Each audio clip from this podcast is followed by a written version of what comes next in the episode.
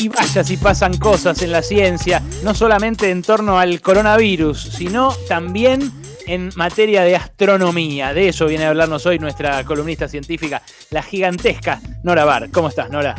Hola, ¿cómo estás, Ale? Bien, muy bien. ¿Vos?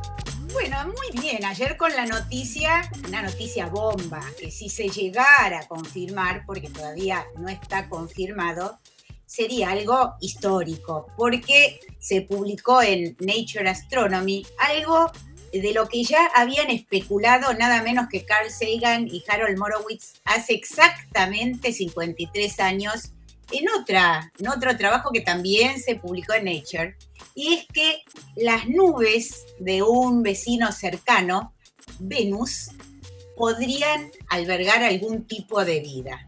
Mm. Bueno, cada tanto escuchamos estos anuncios, detectaron signos de vida en tal planeta, en tal otro.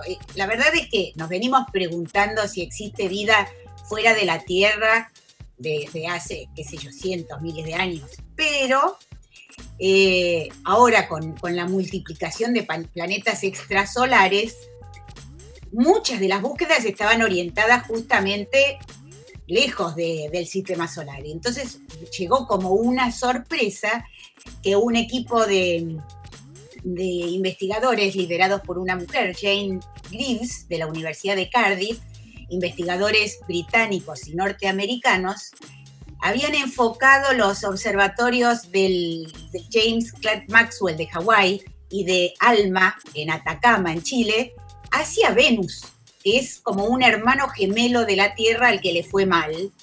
Eh, y habían encontrado las líneas espectrales de un gas llamado fosfina o fosfano a alrededor de entre 48 y 60 kilómetros de altura sobre su superficie. Y lo más singular de esto es que este gas, que en la Tierra eh, ocurre en, trazas, en cantidades muy pequeñas, había sido vinculado con la degradación de materia orgánica. O sea que se pensaba que podía estar asociados con, eh, con algún tipo de microbio, de, microorganismo, ¿no? Por supuesto que los primeros sorprendidos fueron los propios científicos y se apresuraron a buscar todo otro tipo de proceso que pudiera haber generado este gas. Porque claro. Eso es, lo que, eso es lo que más dudas nos genera a nosotros, porque eh, cuando vimos gas, viste que este programa se toma todo medio en joda, Nora, por eso vos sos la voz de la seriedad en materia científica. Cuando vimos gas, nos tiramos de cabeza hacia la noticia eh, y después nos encontramos con eso, que había colegas tuyos que decían, no, bueno, puede ser eh, producido no solo por una especie viviente ese gas, no es como un gas eh, emanado de un, cuerpo mamífero, ¿no? Claro, eh, de un, proceso biológico, ¿no? No, claro, no en la Tierra de hecho se produce también, pero a nivel industrial, ¿no es cierto? Así que los científicos lo primero que trataron de, hacer es analizar si, si hay algún otro proceso químico que no sea biológico que puede generar estas cantidades de gas, porque lo que ellos midieron primero que se tiene que mantener todo el tiempo en esas nubes de mercurio, que son muy extrañas, porque Mercurio, bueno, eh, perdón, de Venus, este, las nubes de Venus eh, se mantienen constantemente por sobre el planeta, es un planeta que en la superficie tiene temperaturas que pueden derretir el plomo, tiene una presión atmosférica que es 90 veces superior a la de la Tierra, y las nubes son nada menos que de ácido sulfúrico. Entonces, ah. yo dijeron, bueno, habrán sido procesos de vulcanismo o interacciones con la luz, relámpagos, algo que pueda generar esas moléculas, ¿no? Pero la verdad es que no le encontraron otra explicación. Así que mm. ayer dieron una conferencia en la Royal Astronomical Society explicando que ellos no querían decir que habían encontrado vida, lo que encontraron fue fosfina o fosfano, ¿no? Pero que no le encontraron otra explicación y que si es producido por algo que no sean organismos vivientes, bueno, que es una química que no entienden, no saben cómo puede haber llegado a, y mantenerse en esas cantidades en las nubes de Venus, ¿no es cierto? Todos los caminos geológicos que, ellos analizaron para ver que se les ocurrieron eh, son demasiado poco productivos para generar la cantidad de moléculas que ellos midieron, ¿no es cierto? Puede ser, Nora, que sean vestigios de vida más compleja, pero hace miles de años, o no sé, millones de años, estoy tirando cualquiera, ¿eh? absolutamente nada sé de astronomía, eh, pero puede ser que haya algo de esto, de que sea una huella de algo pretérito. Y no es muy no parece muy factible, ¿no? Porque además está el problema de que es difícil encontrar evidencia concluyente de que el gas fue generado por, por, microbios, porque lo que se encontraron fue en lugares donde había descomposición de materia orgánica, encontraron algunas moléculas de esta fosfina, pero no está en la ruta metabólica que podría, que uno le permitiría asegurar que este gas es producido por, por formas vivientes en realidad no se conoce, ¿no? Mm. Además, hay, hace unos 10 años se encontró este mismo gas en Saturno y Júpiter, que eh, son planetas que no se consideran aptos para la vida por ser gaseosos, pero muestran que también habría forma de que procesos no biológicos den como resultado esta fosfina, ¿no? Así que la verdad es que estamos en un ni.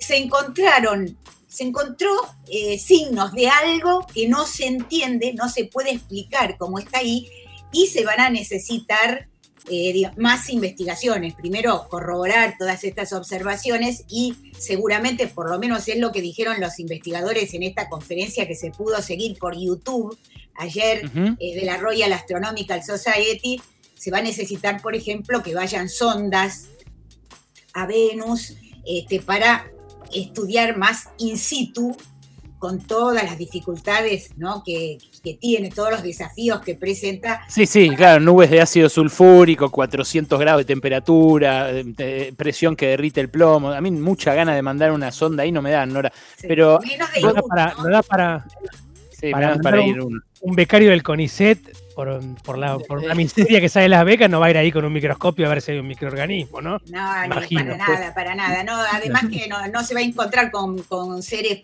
peticitos de piernas bajitas, ¿no? Lo, o sea, lo que se puede tratar de investigar es si hay algún tipo, como decimos, de una forma de vida de un microbio. No, hablaba de vos, eh, Nahuel, no hablaba de vos, hablaba de, la típica imagen del extraterrestre.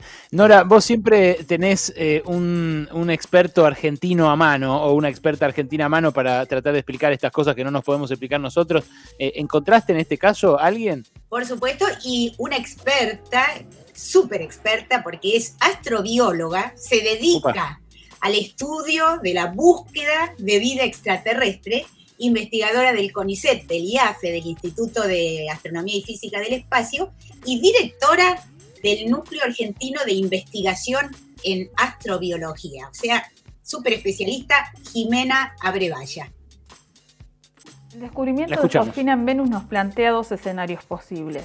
Uno en donde la producción de este gas se debe a la actividad de seres vivos que pueden estar habitando Venus y otro escenario posible donde este gas tal vez se está formando debido a procesos químicos o geoquímicos que pueden ocurrir debido a las características que tiene este planeta. Tenemos ejemplos donde la fosfina se produce en el ambiente de forma biológica a través de seres vivos y esto ocurre en la Tierra y principalmente está vinculada a la actividad de microorganismos, organismos microscópicos que están en lugares donde hay descomposición de materia orgánica. Pero también tenemos ejemplos donde esta fosfina se produce naturalmente de una forma no biológica eh, y esto ocurre en planetas como Saturno y Júpiter. Para saber realmente si la fosfina en Venus existe debido a la presencia de seres vivos, habría que hacer más estudios para eh, considerar una mm, conclusión mucho más certera acerca de la presencia de vida en Venus.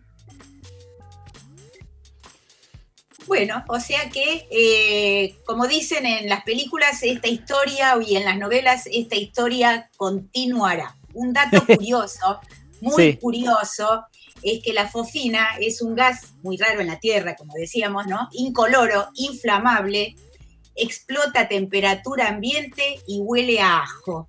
Y en, un capítulo de Breaking Bad, el personaje protagonista fabrica justamente fofina, porque es un gas tóxico, para ahuyentar a unos malos que venían a capturarla.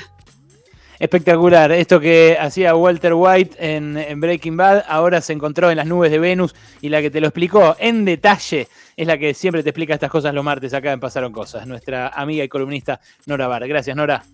A ustedes, un gran abrazo. Son las tres y cuarto, así seguimos.